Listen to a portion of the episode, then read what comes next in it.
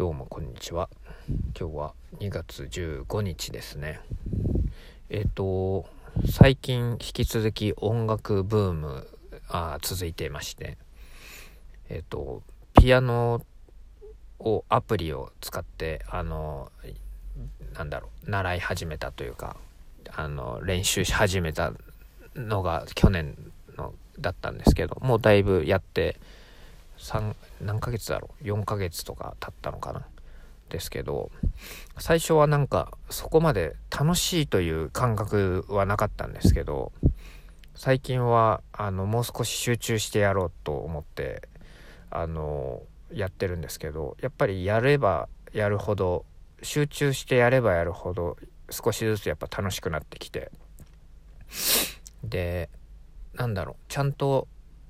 あのまあ最初はそこまでなんなんだろうその勉強がてらというかあのピアノにをなんか上手くなろうっていう感覚はそんなになかったんですけど今はなんかピアノ自体がすごい楽しいものだなっていう感覚があの出てきてどうせだったらなんかめちゃくちゃ上手くなりたいなっていう気持ちもあの少しずつ芽生えてきましたね。でせっかくある時間を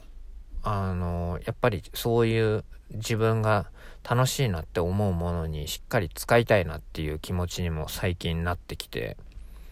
そうすると時間に対する考え方とか生活にの態度とかも変化がやっぱり起きてきていますね。でえっとレコードブームも引き続き続いていてであの欲しいものってそんなに世の中物が溢れてる中でそこまでたくさんはないと思っていて。でたまたま自分があの好きなアルバムのレコードがたまたまあの誰かがあの売っていてでそれをあのに巡り会えたら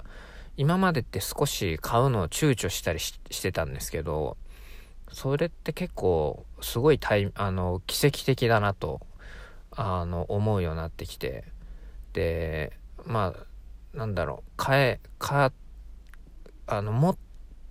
売ることっていつでもできると思うんですけど持ってるもの。買うことってやっぱりそれが市場に出てないといくらお金があっても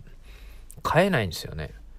なのであの買うことができてしかもそういうタイミングたまたま巡り合ったらやっぱそれはもう買っといた方がいいなって最近思うようになりましたね。でもちろんすごく大事にする前提で買うんですけど気持ちはもしかしたら変わる可能性ってのは否定できないのでその時は別に売ってもいいと売ることもできるっていうねその選択ができるのでもう買っとこうという気持ちになりました。であんま考えてる時間も意外ともったいないなって思うんですよね。で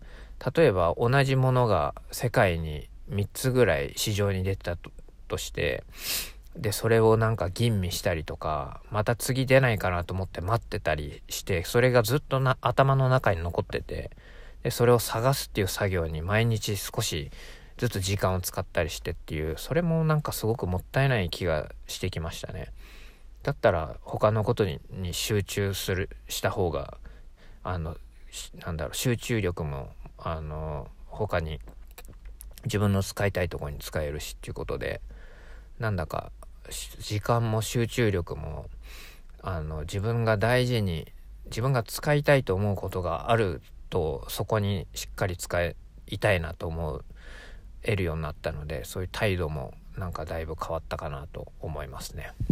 はい。そんなあの音楽やレコードとかそういったものを通して気持ちとかに変化があったので一応撮っとこうと思いました。はいそんな感じです。じゃあまた撮ります。